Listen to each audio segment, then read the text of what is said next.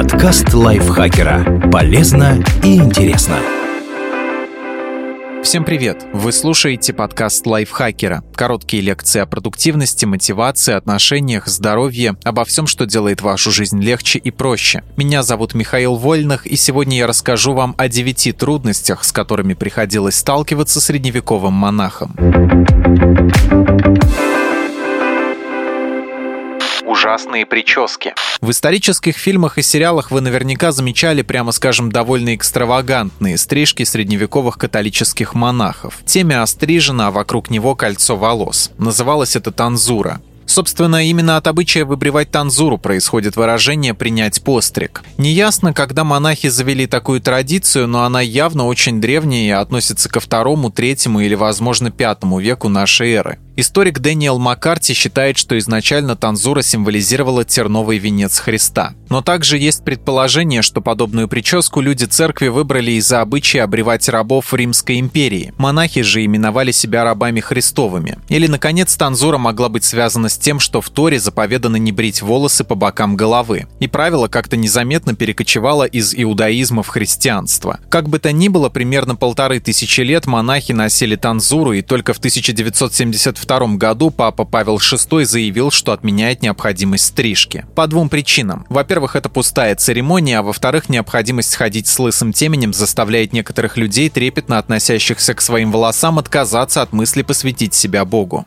проблемы с эргономикой. Монахи были постоянно заняты различной работой, но наиболее ответственным и нелегким трудом было переписывание книг. Печатного станка еще не изобрели, так что вплоть до 13 века приходилось копировать фолианты вручную. Работа шла в специально отведенных помещениях монастырей, в скрипториях, и условия там были так себе. Поначалу монахи писали книги под диктовку, держа рукописи на коленях. Столы до 7 века отсутствовали, завести их догадались позже. Только в самых крутых монастырях, вроде аббатства святого Гала, были просторные светлые скриптории с удобными рабочими местами, кафедрой настоятеля, диктующего текст и большими окнами для естественного освещения. Большинство же монахов довольствовались унылыми кельями и годами работали в одиночестве. Эдфрид, епископ Линдисфарна, вообще настрочил линдисфарнские Евангелия в одиночку в лачуге на острове Святого Кадберта, используя вместо чернильниц ракушки. А еще во время работы переписчикам приходилось постоянно облизывать кисти, чтобы они были тонкими, поэтому в зубах застревали фрагменты краски. Неудивительно, что монахи роптали на свою нелегкую долю. Переписанные ими книги сопровождались так называемыми маргиналиями, заметками и рисунками на полях. Тексты полнились стонами и вздохами уставших монахов. Большинство пометок имели примерно следующее содержание. «Ох, у меня очень болит рука. Мне так холодно, пальцы дорожат от озноба. Когда я, наконец, закончу эту главу? Слава богу, скоро стемнеет, и я отдохну». Епископ из Юзеса Фериол говорил, «Тот, кто не умеет писать, воображает, что это не труд, но хотя эти пальцы держат только перо, все тело утомляется. Встречаются и другие более поэтичные маргиналии. Например, письмо это чрезвычайно нудно. Оно искривляет вам спину, затуманивает зрение, скручивает живот и бока. Или как матрос радуется гавани, так и писец последней строке. А под конец работы переписчик мог заметить что-то вроде «наконец-то я все написал. Ради Христа налейте мне выпить». Или даже «моя правая рука оправилась от тяжкой боли. Если бы за работу писца дали красивую девицу,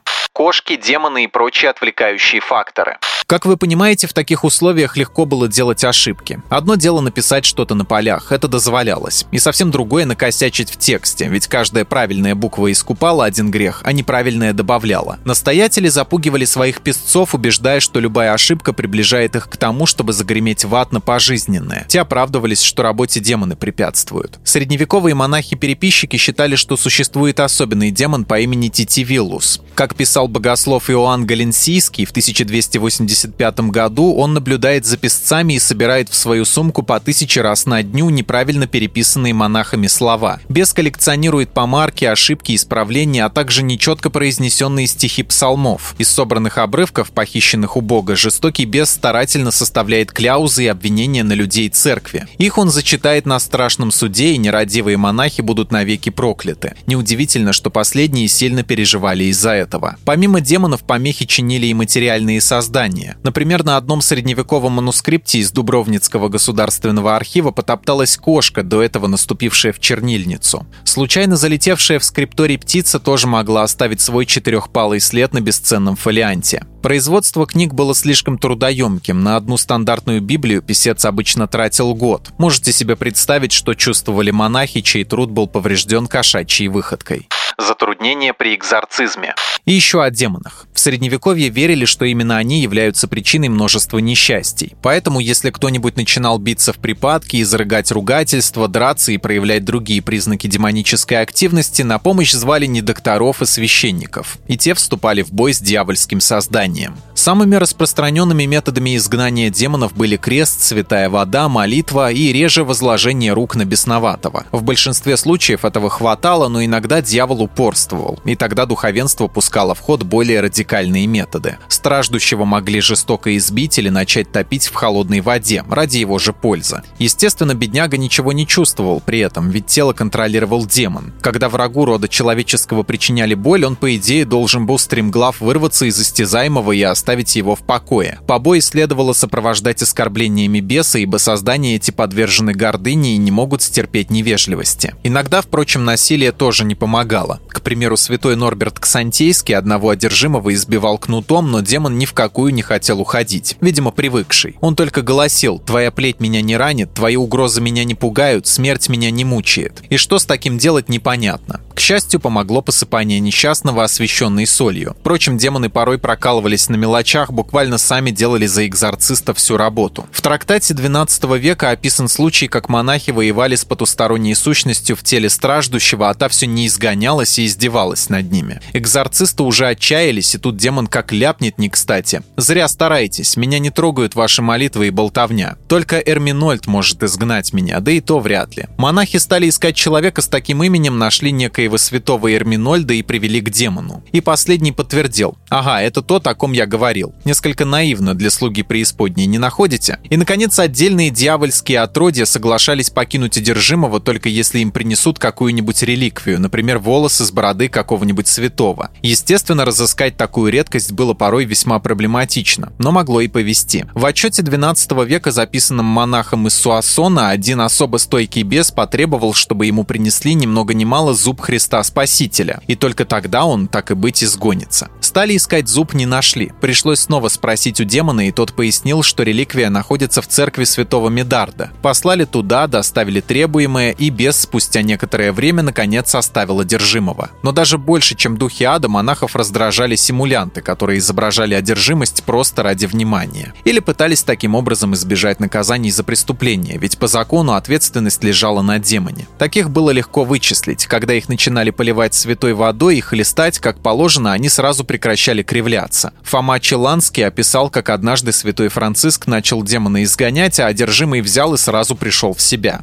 Экзорцист сразу понял, что перед ним притворщик, и, почувствовав, что его обманули, поспешно покинул город со стыдом викинги и рыцари, разорявшие монастыри. Нападения на средневековые монастыри чаще всего совершали буйные викинги и настолько часто, что у их обитателей была даже специальная молитва от северян. «Наш святейший Господь, защити нас от дикого народа норвежцев». По интернету, кстати, гуляет еще один вариант. «Убереги Боже от меча Нормана», «Убереги Боже от стрелы Мадьяра». Но исследователи Де Хенненс и Магнуссон полагают, что это новодел, не имеющий отношения к средневековью. В общем, неудивительно, что многие монастыри фортифицировали фортифицировались как настоящие крепости. Но не только викинги грабили аббатства и уводили их обитателей в рабство. Рыцари-соотечественники, которые, по идее, должны были защищать монахов, тоже запросто могли так поступить. Например, как-то раз Джон Фитцалан, первый барон Арундел, направлялся со своим отрядом на войну, помочь герцогу Британии. Но их застиг сильный ветер, и воины решили переждать бурю в ближайшем монастыре в Саутгемптоне. Тот на беду оказался женским, и сиры не удержались. Ограбили его, вынесли все ценное, а монахиню вели с собой как наложниц. К счастью, настоятельница успела отлучить барона от церкви, так что при попытке пресечь Ла-Манш 25 его кораблей разбило штормом. Арундел приказал выкинуть пленниц за борт, надеясь облегчить судно. Но это не помогло, и рыцарь вместе с оруженосцами и большей частью войск утонули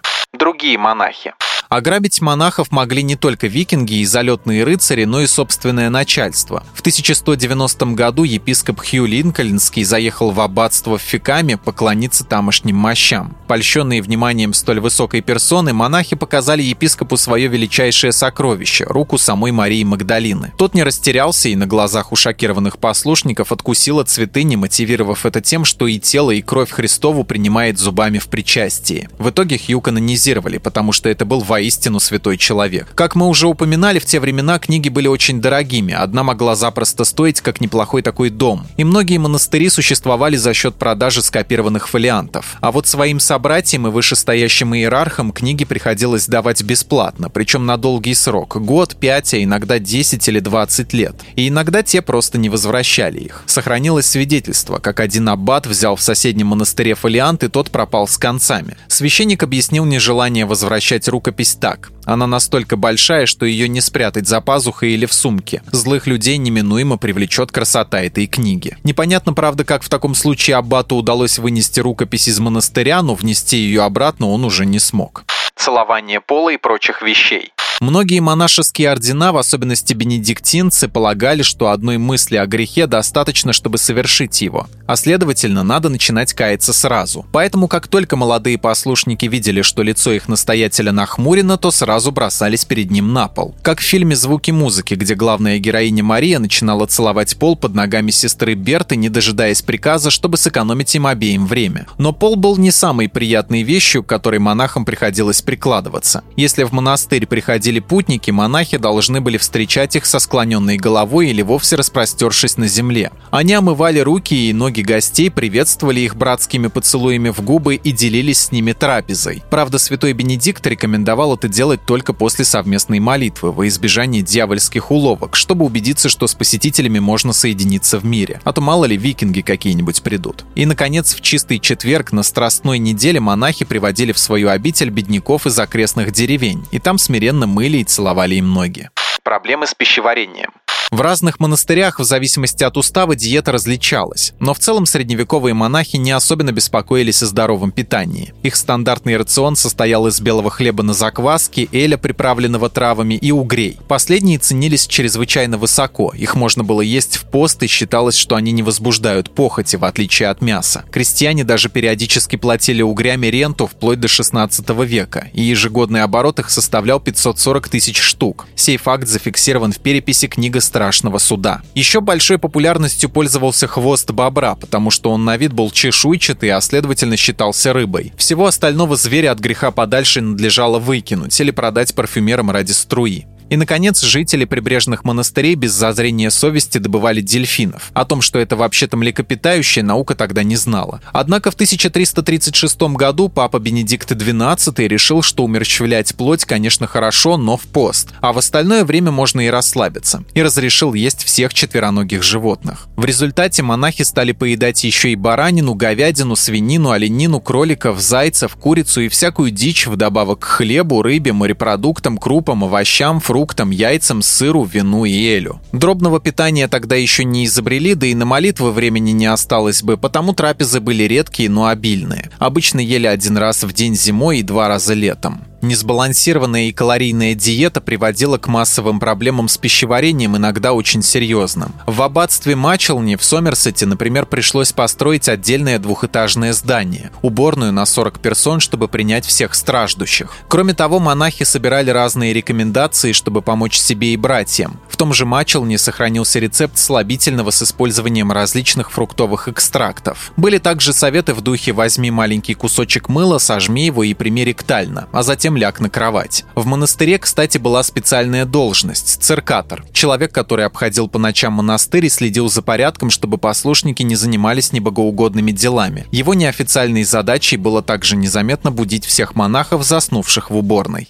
Божьи жемчужины.